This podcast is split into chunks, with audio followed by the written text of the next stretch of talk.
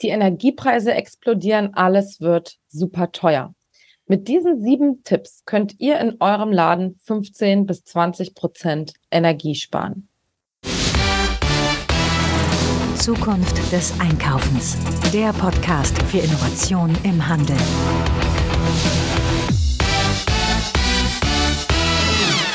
Herzlich willkommen zum Zukunft des Einkaufens Podcast. Mein Name ist Marilyn Repp. Ich beschäftige mich mit Innovation, Trends und Digitalisierung im Handel. Ich bin Autorin und Podcasterin bei Zukunft des Einkaufens und beim Handelsverband Deutschland, beim HDE, leite ich das Mittelstand Digital Zentrum Handel, das Händlerinnen und Händler bei der Digitalisierung unterstützt. Ja, meine Themen sind außerdem Web3, Metaverse, Blockchain und NFTs und was all das für die Handelsbranche bedeutet. Dazu habe ich in den letzten Monaten auch schon viel Input gebracht bei Zukunft des Einkaufens. Setzt euch mit diesen neuen Themen auf jeden Fall auseinander. Aber heute geht es um was ganz anderes. Ähm, und wenn euch gefällt, was wir so machen bei Zukunft des Einkaufens, dann könnt ihr uns jederzeit auch super gerne unterstützen. Das geht auch schon ab fünf Euro im Monat und ist auch jederzeit kündbar. Ich stelle euch den Link in die Show Notes rein. Und mehr Infos äh, könnt ihr auf jeden Fall auch unter Zukunft des Einkaufens.de slash Unterstützer lesen. Darüber würden wir uns natürlich sehr freuen. Ja, jetzt geht's aber direkt rein in die Thematik. Wie könnt ihr denn jetzt mit eurem Ladengeschäft ähm, relativ schnell viel Energie und damit pures Geld sparen? Erstens, einen Überblick verschaffen. Wie hoch sind denn überhaupt eure Kosten für Kühlung, für die Klimaanlage, aber auch alles andere? Was zahlt ihr denn auch für die Wartung und Instandhaltung eurer Technik ähm, pro Jahr? Wie haben sich denn die Ausgaben in den letzten Jahren überhaupt entwickelt? Und dazu gehört dann eben auch die Lieferverträge für Strom und Heizung wirklich sich mal genau anzugucken, zu prüfen. Und dann heißt es da natürlich auch vergleichen und gucken, was der Markt so hergibt. Zweitens, die Belegschaft aktivieren. Ja, es geht natürlich darum, die Mitarbeiterinnen und Mitarbeiter aufmerksam zu machen auf diese Thematik. Also ich meine, das ist eigentlich an niemandem, glaube ich, vorbeigegangen bisher. Jeder versucht auch irgendwie selbst zu Hause Energie zu sparen, weil das ähm, ist wirklich blankes Geld im Moment. Aber ähm, ich glaube, es macht Sinn, auf jeden Fall das Thema auch im beruflichen Kontext für die Kolleginnen auch nochmal anzusprechen dafür zu sensibilisieren und wirklich auch mal zu zeigen, welche Mehrkosten für euch als Unternehmen jetzt da auch wirklich auf euch zukommen und was das für das Unternehmen bedeutet, ähm, diese gestiegenen Energiepreise. Und oftmals kommen die besten Ideen auch einfach aus der Belegschaft selbst.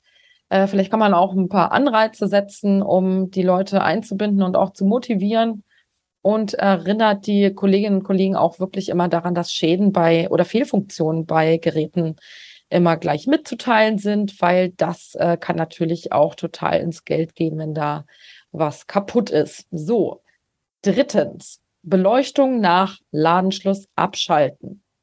Aber nicht nur die Beleuchtung. PCs, Drucker, Kassen, Kaffeemaschinen ausschalten. Es gibt dazu auch äh, verschiedene Helferlein wie äh, Zeitsteuerung, ähm, Bewegungsmelder und so weiter also guckt wirklich, dass wenn der Laden dicht ist, dass da der Stromzähler nicht weiter laufen muss. Viertens, das Thema Heizen. Jedes Grad Raumlufttemperatur, also jedes äh, niedrigere Grad Raum, Raumlufttemperatur spart 6% Heizkosten. Das finde ich schon ziemlich krass. Was kann man denn hier jetzt machen? Also ähm, mal abgesehen davon, dass man sich auch einfach einen Pulli anziehen kann und ähm, die Raumlufttemperatur ein bisschen niedriger gestalten kann als vielleicht in den letzten Jahren. Ähm, ja, reinigt den Heizkessel vor Beginn der Heizperiode. Es macht außerdem Sinn, Heizungsrohre zu dämmen. Bei 20 Metern nicht gedämmten Leitungen kann man schon von mit ungefähr 520 Euro im Jahr äh, höheren Kosten rechnen. Außerdem ähm, kann eine Laden, also kann eine Regelungstechnik, eine relativ einfache Regelungstechnik schon dabei helfen, ähm, nach Ladenschluss äh, die Temperatur zu senken, aber dann irgendwie auch zum richtigen Zeitpunkt wieder ähm, zu erhöhen.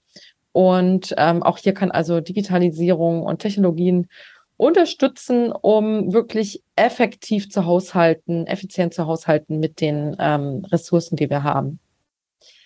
Fünftens, Lüftungs- und Klimaanlagen. Wenn sie an sind, das weiß eigentlich jedes Kind, dann die Fenster und Türen bitte schließen. Und auch hier gilt, bitte regelmäßig sauber machen. Und zwar die Filter, die Wärmetauscher und auch die Lüftungsgitter. Und auch bei den äh, Klimaanlagen sollten jeden Monat am besten die Kondensatoren gereinigt werden. Da können sonst äh, Verstopfungen äh, entstehen und das senkt natürlich auch wieder die Effizienz der Anlagen selbst erheblich. Ja, das Thema Kühlung. Ein günstiges Gerät mit schlechter Energieeffizienzklasse kann langfristig sehr viel teurer sein als ein effizientes, aber dafür dann auch teureres Gerät. Und ähm, da sollte man sich also wirklich ein bisschen mit der Thematik auseinandersetzen, ob man nicht wirklich ein bisschen mehr am Anfang investiert und dann langfristig einfach ähm, ja viel günstiger unterwegs sein kann. Ja, und äh, bei den Kühlgeräten, also Kühlschränken, aber auch Kühltruhen, ähm, gilt, dass für jedes zu tief eingestellte Temperaturgrad äh, vier bis sechs Prozent mehr Energie gebraucht werden. Auch das finde ich echt ganz schön krass. Also wenn es nur ein Grad irgendwie zu tief eingestellt ist, braucht ihr schon vier bis sechs ähm, Grad mehr Energie. Bei Kühlschränken gilt also, da reichen ungefähr sieben Grad Celsius und bei Tiefkühltruhen reichen 18 Grad, minus 18 Grad Celsius. Auch hier ist wieder Reinigung und Hygiene gefragt und hilft beim Energiesparen. Große Eisklumpen müssen äh, natürlich auch gekühlt werden, wenn sie drin sind. Äh, deswegen regelmäßig abtauen, Eisklumpen raus und an den Lüftungsöffnungen sollte natürlich kein Staub sein. Auch das frisst ähm, nicht nur ein bisschen Energie, es ist wirklich erschreckend. Ähm, und natürlich sollten die Öffnungen, die, die Lüftungsöffnungen dieser Kühlmöbel frei stehen. Und ähm, ja, wenn da irgendwie direkt was davor steht, können auch schnell mal zehn Prozent mehr Strom gebraucht werden, nur weil etwas vor den Lüftungsöffnungen steht. Also auch da achtet darauf, dass da Freiraum ist. Ja, und für die ganz fleißigen äh, beim Thema Kühlung, wer nachts die Kühltruhen mit Styroporplatten abdeckt, kann auch da wirklich Energie sparen. Siebtens, mit einer Energieberaterin oder einem Energieberater sprechen. Die kosten natürlich Geld, ähm, aber das lohnt sich natürlich auf lange Sicht. Ähm, die sind zurzeit auch ziemlich ausgebucht. Es ist wohl derzeit nicht so leicht, einen Termin zu bekommen. Aber auch da sollte man natürlich dahinter sein, weil das Thema Energieeffizienz ist ja jetzt irgendwie auch keins, was nur äh, morgen relevant ist, sondern gerade in Zeiten von äh, Klimakrise ist es natürlich wichtig, sich mit dem Thema ähm, Energieeffizienz auseinanderzusetzen. Also guckt, dass ihr mit einem Experten, einer Expertin dazu sprechen könnt. Ähm, weitere Anlaufstellen für euch sind die Landesenergieagenturen. Also guckt einfach mal, welche Energieagentur da in eurem Bundesland zuständig ist. Die können und werden euch beraten und unterstützen in diesen Angelegenheiten. Wer kann euch noch unterstützen? Ähm, es gibt die Klimaschutzoffensive des Handels. Das ist ein Projekt vom Bundeswirtschaftsministerium. Das gibt es auch schon seit vielen Jahren. Und ja, die haben super viele tolle, spannende, ähm, ja, knappe Materialien, die euch helfen, Energie zu sparen, die euch helfen, nachhaltiger zu werden. Also ein Beispiel ist ähm, etwa der Energiecheck, den die auf der Website dort haben. Da könnt ihr euch einfach durchklicken, äh, eure Daten eingeben und äh, das spuckt euch dann aus, wie energieeffizient bin ich überhaupt, wie stehe ich denn auch im Vergleich zu anderen in meiner Branche da? Auch immer wichtig, das Thema Benchmarking. Und ja, das ist eben die Klimaschutzoffensive des Handels. Da könnt ihr einfach mal in den Browser eingeben, hde-klimaschutzoffensive.de packe ich euch auch in die Show Notes. Eine Sache, die es auch dort auf der Webseite gibt, ist eine Förderdatenbank. Ja, das Thema Förderung ist natürlich auch hier im Energiebereich total spannend. Es gibt tausende Projekte, Förderungen, Unterstützung von staatlicher Seite. Und ja, da durchzublicken ist irgendwie nicht so leicht. Äh, das ist ja im Bereich Digitalisierung auch immer so, da wo ich sonst so unterwegs bin.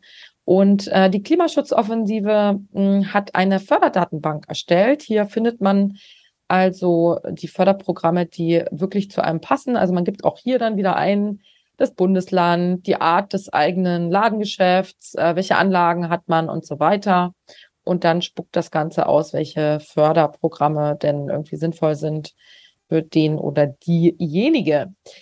Ja, das waren schon meine übersichtlichen sieben Tipps zum Energiesparen jetzt in diesen wirklich harten Zeiten. Ich wünsche euch viel Erfolg beim Sparen und eine, einen schönen Herbst erstmal. Ich freue mich auf den nächsten Podcast. Bis dahin. Tschüss.